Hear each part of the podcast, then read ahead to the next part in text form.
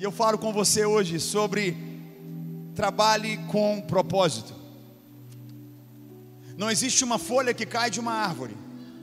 Não existe absolutamente uma folha de uma grama que não tenha uma razão, não tenha um propósito, não tenha uma realidade, um porquê daquilo, um porquê daquilo que está acontecendo. A palavra fala que Deus ele sabe até quantos fios de cabelo a gente tem na cabeça, até os que a gente coloca novo. Aleluia, glória a Deus por isso. Ele sabe tudo. O Senhor sabe aquilo que nós antes de falarmos, ele sabe aquilo que nós vamos dizer.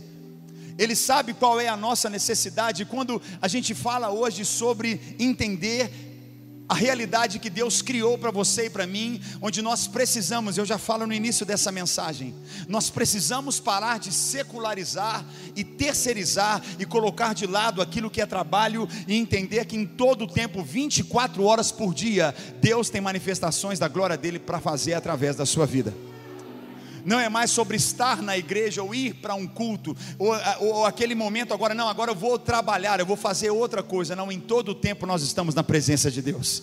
Em todo o tempo existe um propósito. Olha para suas mãos e diga: Deus habilita as minhas mãos.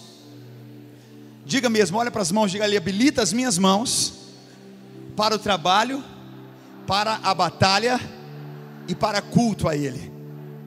No Salmo 128, no verso 2, a gente precisa guardar isso no coração. Vou falar de trabalho hoje, eu posso ouvir um amém pelo menos. A gente tem que parar de separar e distanciar trabalho de culto e entender que a nossa vida é um culto, é uma coisa só. Não terceirize, não secularize, traga para junto Deus no seu negócio, traga para junto Deus no seu trabalho, traga para dentro do seu negócio, para aquilo que você faz, para aquilo que você realiza a presença de Deus. Vamos ler juntos que ele diz? Você comerá do fruto do seu trabalho e será feliz e próspero. Fala para quem está do teu lado, diga, você vai ser feliz e próspero. Ele deixa claro: a minha felicidade e a minha prosperidade está ligada com o meu trabalho. Vou falar aqui de novo. Muitos de nós temos tido o entendimento de que a felicidade e a prosperidade vai estar ligado com uma varinha mágica, vai estar ligado com algo que vai cair do céu algo que simplesmente vai acontecer, mas a nossa plenitude de felicidade, de alegria, de satisfação, ela está completamente ligada com uma realidade. Você vai comer do fruto do seu trabalho. Deixa eu te falar, Deus tem alegria e felicidade para você. Deus tem prosperidade preparado para a tua vida. Mas existe, existe uma maneira que isso vai acontecer. Bata no teu coração e diga: Eu tenho que trabalhar. Ô pastor, mas você está aqui hoje, eu vim para a igreja para receber um refrigério e você vem falar comigo de trabalho. Hoje é primeiro de maio, pastor prega com tema, amém, gente? E existe uma realidade: Deus é um Deus de trabalho. Deus pegou a terra sem forma e vazia e Ele não permitiu que ela continuasse da mesma forma. Houve trabalho, houve decreto, houve transformação, houveram processos. Nós muitas vezes temos sonhos, temos vislumbres na nossa mente, no nosso espírito. Em nome de Jesus, Lagoinha, em nome de Jesus, cada um de nós temos buscado uma vida feliz, temos buscado uma vida de prosperidade e Ele linka essa realidade com uma razão, através daquilo que você e eu fazemos. Você recebe esse nome de Jesus? Isso é tão forte que a gente tem que parar de deixar de lado, tem que parar de simplesmente, não, isso aqui. Quantos já cresceram assim? Eu, eu sou quarta geração de evangélicos. Meu bisavô era um pastor. Meu bisavô era pastor, subia no lombo do cavalo, pregava a palavra interior de Minas pelo Espírito Santo. Né? Era a Bíblia de um lado e revólver do outro. Aquela época, né? Só misericórdia. E ele ia para todo lado pregando a palavra.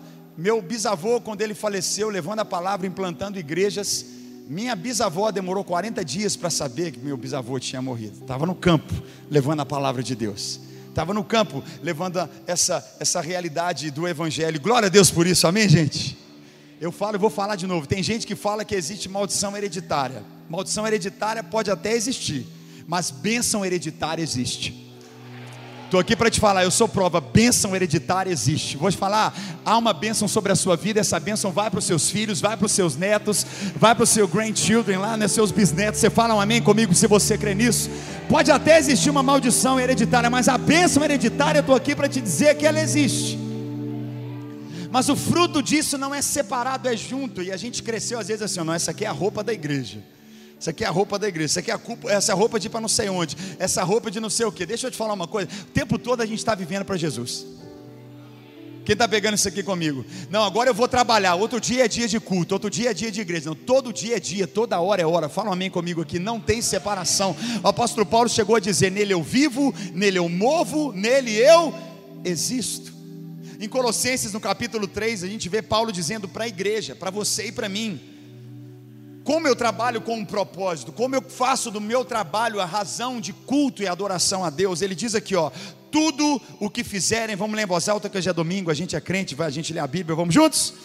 Tudo o que fizerem, façam de todo coração, como para o Senhor e não para os homens.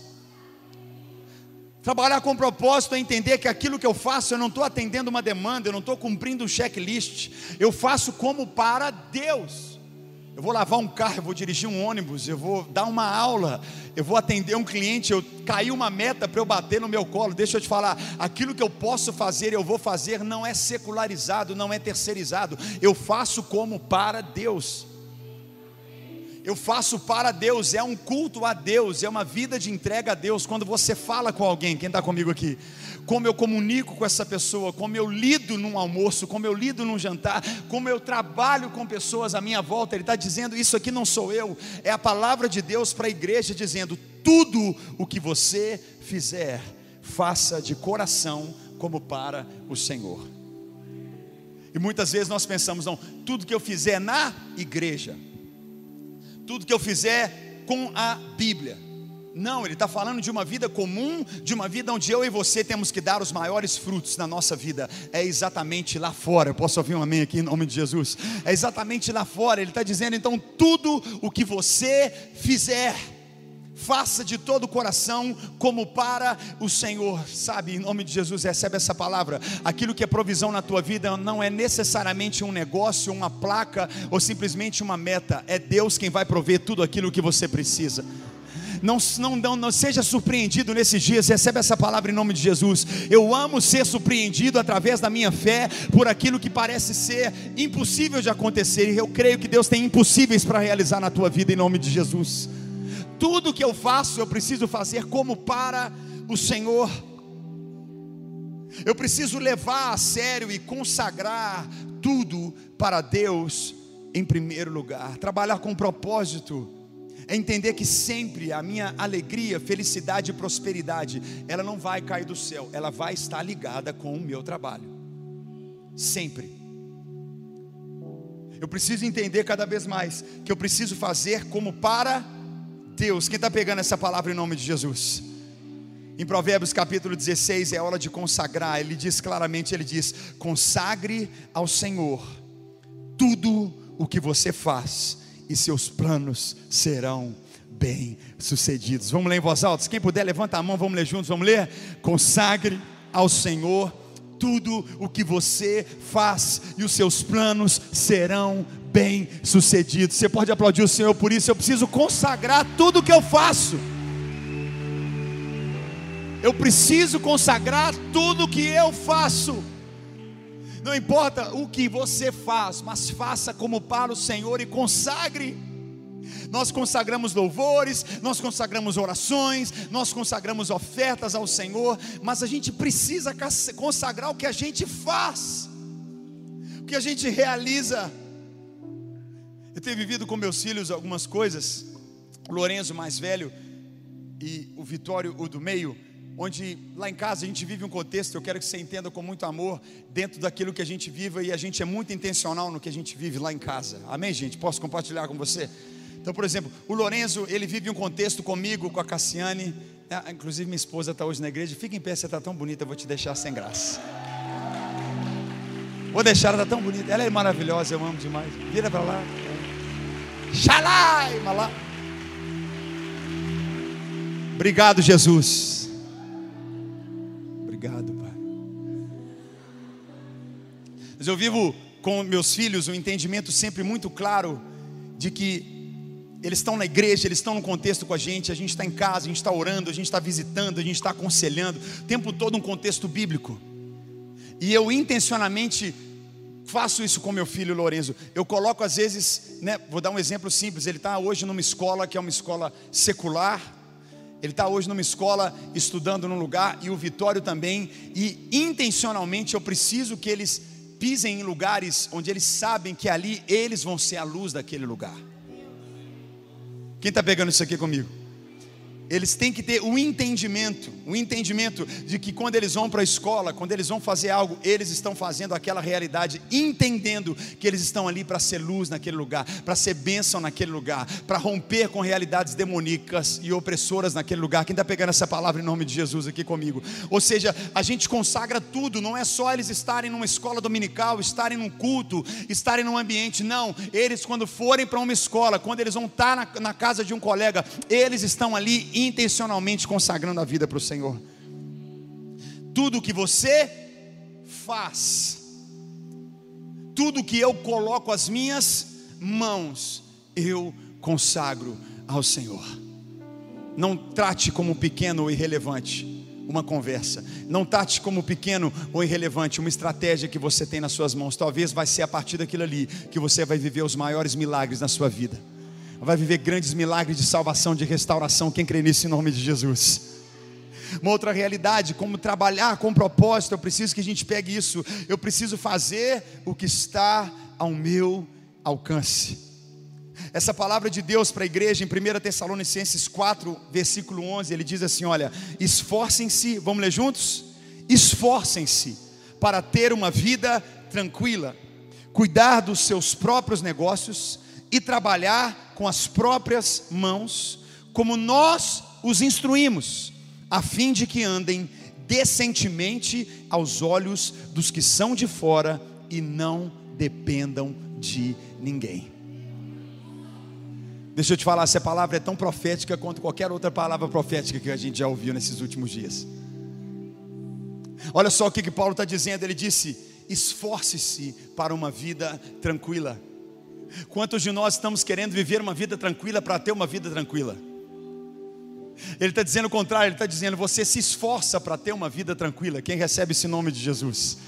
A nossa vida tranquila não vem de tranquilidade, a nossa vida tranquila vem de esforço. O salmista deixou claro que o Senhor, na sua velhice, Ele vai te fartar de bens, mas na sua mocidade, Ele vai te renovar como uma águia. Existe um renovo para a nossa juventude. Fala um amém comigo, Lagoinha, quem recebe isso? Existe um renovo de Deus para aquilo que a gente tem feito. Ele disse: esforça-te, não pare de esforçar para que você tenha uma vida tranquila. Essa palavra é para a igreja.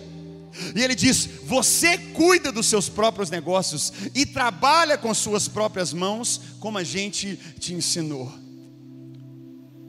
Não é terceirizar, não é separar, não é deixar longe, não. Com as minhas mãos eu trabalho e eu amo aquilo que o apóstolo Paulo deixa para nós como igreja. Ele deixa claro, a fim de que andem decentemente aos olhos dos que são de fora.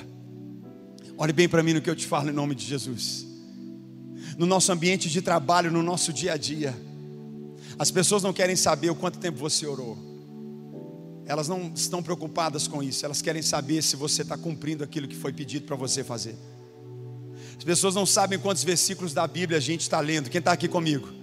Mas elas querem ver a nossa fidelidade, o nosso profissionalismo, aquilo que está acontecendo lá fora. Quem pega isso comigo em nome de Jesus? Quem está entendendo o que Deus está falando para você e para mim aqui hoje? O apóstolo Paulo está dizendo para a igreja: o seu maior testemunho não vai ser, não, não será necessariamente algo espiritual, algo eclesiástico. O seu maior testemunho para os de fora vai ser você tomar nas suas mãos e exercer aquilo que você tem papel para fazer, e eles verão Deus na sua vida eles verão Deus na sua vida, eles verão Deus naquilo que você está realizando. Você pega esse nome de Jesus, trabalhar com propósito ao ponto dele dizer o seguinte: e não dependam de ninguém. Meu Deus do céu, isso é muito forte. Eu oro para que Deus levante a nós, igreja. Você pode levantar sua mão comigo. Um povo cada vez mais que não será dependente, mas vai ser abençoador. Um povo cada vez mais onde nós teremos luz, nós teremos a criatividade, nós seremos canal, seremos instrumento, abriremos portas, tocaremos pessoas, influenciaremos uma geração, influenciaremos cada vez mais uma geração inteira em nome de Jesus. Nós entendemos isso, não dependeremos, mas seremos abençoadores. Quem crê nisso dá um glória comigo. Pai, faz de nós um povo que trabalha com propósito. Que trabalha com propósito debaixo desse entendimento. Os de fora verão e entenderão que você não depende de ninguém. Há um favor de Deus quando nós começamos a trabalhar com propósito. Vamos parar de separar uma coisa e a outra e vamos mergulhar tudo junto. Sair daqui essa noite olhando para esse mês de maio, esse primeiro de maio, dizendo: todo o meu trabalho será abençoado, dentro da igreja, fora de igreja, por onde eu passo, com quem eu piso. Quantos de nós lidamos com pessoas que não são crentes? Quem está aqui comigo? Quantas pessoas nós lidamos, pessoas que estão oprimidas, pessoas que precisam de um toque de Deus. Eu me lembro uma vez que eu fui cortar um cabelo com um, um, profissional e alguém falou comigo assim: Olha, toma cuidado, porque essa pessoa ela é muito endemoniada, essa pessoa é terrível e sabe assim, nossa, eu estou orando por você. E eu, eu falei com essa pessoa e disse assim: Deixa eu te falar uma coisa não é ele que vai me sujar, sou eu que vou levar luz para ele. Quem está entendendo isso aqui? Eu vou, eu, ele vai ser. Jesus, Jesus tocava nos leprosos. Jesus falava com as pessoas. Jesus sentava e comia. Jesus, ele de alguma maneira ele relacionava, ele estava junto. Ele entendia que ele tinha que estar onde as pessoas estavam todo o ministério de Jesus foi cumprido muito mais fora de uma sinagoga, de uma igreja, do que dentro dela. Pare de tratar o seu trabalho como algo distante de Deus. Jesus foi para dentro do trabalho da vida das pessoas, da casa das pessoas, e onde ele tocava, não era ele influenciado, ele era aquele que influenciava, ele era aquele que tocava. O que Paulo está dizendo para a igreja é exatamente isso: você carrega com as suas próprias mãos a ferramenta de ser a prova para esse mundo de que Deus é Deus na sua vida. Você recebe esse nome de Jesus. Olha para quem está do teu lado e fala: Vai trabalhar, meu filho.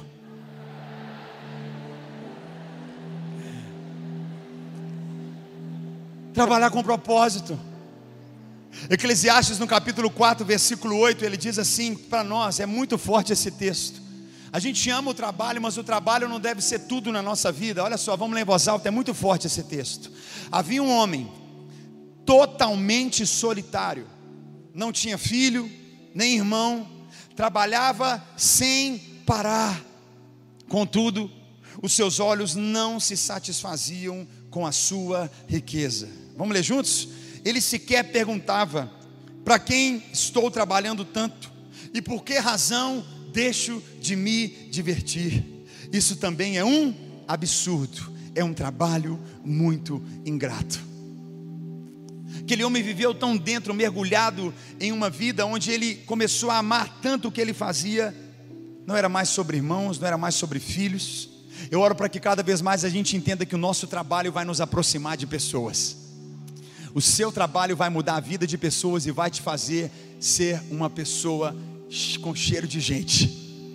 Você crê nisso em nome de Jesus? A gente precisa olhar e analisar e dizer: será que o meu trabalho, aquilo que é um trabalho com propósito, aquilo que é um trabalho bíblico, aquilo que é o um trabalho que a gente vê a mão de Deus, ele me tira, ele me esconde, ele me guarda, ou ele cada vez mais me leva a fazer tocar a vida de pessoas, mudar pessoas, faz do meu trabalho um propósito. Esse homem, ele inverteu, ele tinha riquezas apenas monetárias, riquezas absolutas de coisas desse mundo, ele não tinha realidades, ele estava só.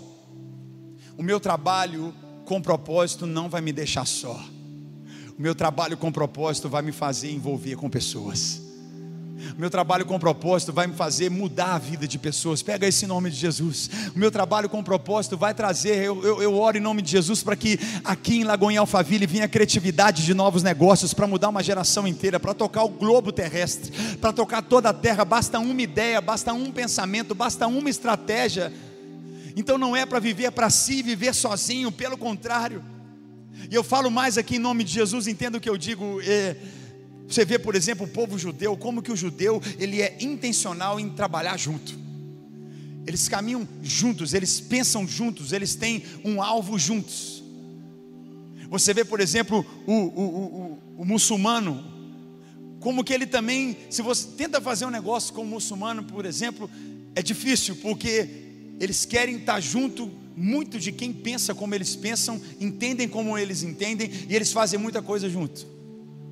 E é hora da gente entender que aquilo que nos une é muito maior do que aquilo que nos separa. Vou falar de novo: aquilo que nos une é muito maior do que aquilo que nos separa.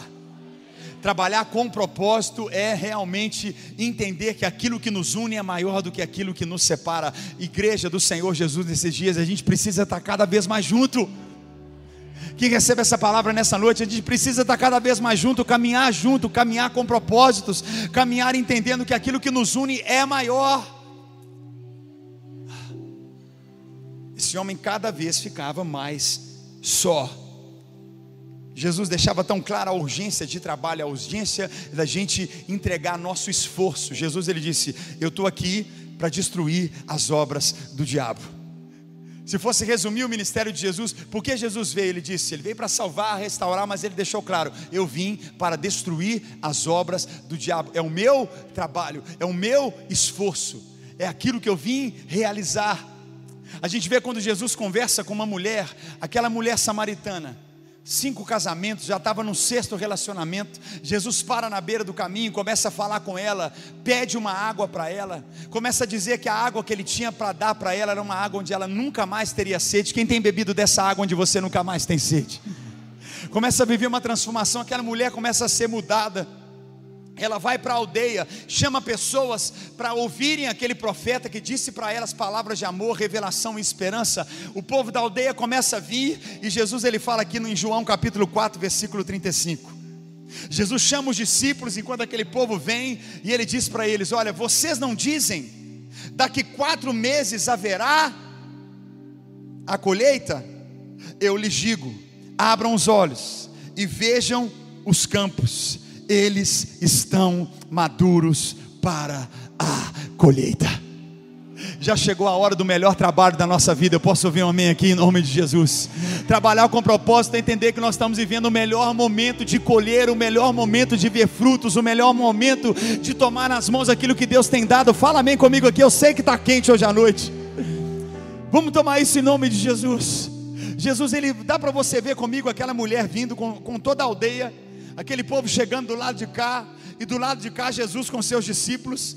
E ele chega para os discípulos e fala: Vocês falam essa palavra que é dita todos os dias, quatro meses para chegar a colheita. Ele diz: Olha para eles, Olha esse povo aqui, já é chegado o tempo da colheita, já é chegado o tempo de você e eu entendemos trabalhar com propósito. Fala um amém comigo se você crê. Já é hora da gente entender que aquilo que nós temos nas nossas mãos caminha com algo não é secularizado da vida com Deus, é nosso culto a Deus aquilo que a gente faz junto. A colheita, a gente é da, eu sou da cidade, tem alguém que é da cidade? Né? Cidade é assim, a gente gosta de ar-condicionado, amém, gente? Dá uma olhada para cima, já colo estamos colocando os ar-condicionados. Pode aplaudir Jesus, porque vai ligar esse negócio logo. Liga em nome de Jesus. Eu, a família da minha esposa é tudo fazendeiro, lá no Paraná, Mato Grosso, da parte de pai da parte de mãe. E, e, e, eu não sou, eu sou da cidade, eu gosto de ar-condicionado. Quem está comigo fala um amém. Eu, eu gosto até de grama, mas eu gosto mais de uma pedra. Quem gosta também de um granito, aleluia. Hã? Oh, aleluia, eu gosto. É bom. Tem gente que gosta de fogueira, eu já prefiro aquecedor mesmo. Se aperta, liga, tá lindo, amém, gente? Tem gente que gosta de cavalo, gosta de cavalo. Eu gosto de cavalo num carro, coloca 400 cavalos ali de uma vez. Amém? Quem está comigo aqui? Tem gente que gosta, fica sentado lá na varanda vendo os cavalos. Olha esse cavalo, olha aquele. Não, coloca tudo na garagem, põe tudo ali. 500 cavalos ali, amém. Tá lindo aqueles 500 cavalos, tá maravilhoso. É, eu, eu, tenho até, eu tenho até alergia à grama, você acredita? Tenho alergia à grama, tem que pingar colher, vou para a grama, só Jesus. Mas a família dela é impressionante, vai chegando negócio de colheita, é o maior investimento, é o maior de todos. A colheita são milhões, dezenas de milhões de reais, investe absurdamente para não perder um centímetro da colheita. As coletadeiras parecem aqueles Robocop, aqueles negócios gigantes. Robocop, tem gente que nem sabe o que é Robocop.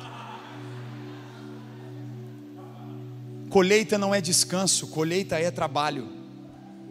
Nós hoje, no nosso contexto, a gente pensa, chegou o tempo da colheita, a gente pensa, agora chegou a hora de descansar. Colheita não é descanso. Uma família que entende o que é colheita, coloca até o cachorro para trabalhar todo mundo vai colher, todo mundo arregaça a manga e fala: chegou a hora da colheita, eu não vou perder nada. Foi plantado com lágrimas, foi plantado com choro, foi plantado com esforço, e Jesus está dizendo: chegou a hora da colheita. Trabalhar com propósito é trabalhar com força, porque você vai colher. Fala um amém comigo se você crê. É chegado o tempo da colheita, Brasil. É chegado o tempo da colheita, vamos arregaçar as mangas, vamos parar de qualquer coisa que tenta nos impedir, vamos consagrar, vamos fazer o que está ao nosso alcance, vamos fazer tudo o que a gente pode, como para o Senhor. Jesus é quem disse isso. Pare, ele disse para os discípulos: pare de dizer que vai chegar o dia, olha diante de vocês, já chegou o dia já chegou o dia. Eu creio que existem esferas e realidades de provisão para a sua vida, provisão para a sua família, não só provisão financeira, eu falo provisão de estabilidade, de vida plena, de verdadeira maturidade e prosperidade na tua vida. Já chegou a hora. Quem crê comigo em nome de Jesus? Quero que você fique em pé no teu lugar, eu preciso ler essa palavra com você. Mateus capítulo 9, versículo 35 nosso trabalho com um propósito, a seara, é hora de colher, é hora de você e eu entendermos e não mais separarmos. Vamos entender e mergulhar nessa realidade em nome de Jesus. Versículo 9, capítulo 9, versículo 35, vamos ler em voz alta? Jesus ia passando por todas as cidades e povoados, ensinando nas sinagogas pregando as boas novas do reino e curando todas as enfermidades e doenças. Ao ver as multidões, teve compaixão delas, porque estavam aflitas e desamparadas, como ovelhas sem pastor. Então disse aos seus discípulos: Quantos são discípulos de Jesus aqui? Vamos declarar o que ele diz, vamos falar em voz alta? A seara é grande, mas os trabalhadores são poucos. Peçam, pois, ao Senhor da seara que envie trabalhadores para a sua seara. Eu vou ler de novo, vamos ler de novo o que ele disse: a seara é grande, mas os trabalhadores são poucos. Peçam, pois, ao Senhor da seara que envie trabalhadores para a sua seara. Será que você pode ouvir Jesus dizendo? Ele não disse: peça ao Senhor que levante escribas, fariseus, peça ao Senhor que levante. Quem está pegando isso aqui? Ele disse: peça ao Senhor que levante trabalhadores, homens e mulheres do dia comum, homens e mulheres que entendem que o seu trabalho, o seu esforço será um testemunho da misericórdia de Deus. A oração de Jesus foi: Pai, levante homens e mulheres do dia a dia, segunda, terça, quarta, quinta, sexta, sábado, que trabalham no dia comum e serão fruto da tua misericórdia misericórdia. Os campos estão brancos, é hora de colheita. Você pode erguer suas mãos e dizer: Senhor, eu vou construir essa realidade. Eu quero viver essa realidade, trabalhar com propósito. Não mais separar o trabalho da igreja, mas entender que o Senhor diz: o Senhor levanta homens e mulheres que trabalham com propósito. É chegado o tempo de trabalhar com propósito, para que haja colheita, para que haja colheita na família, para que haja colheita na vida. Vamos, vamos. Nós queremos Deus.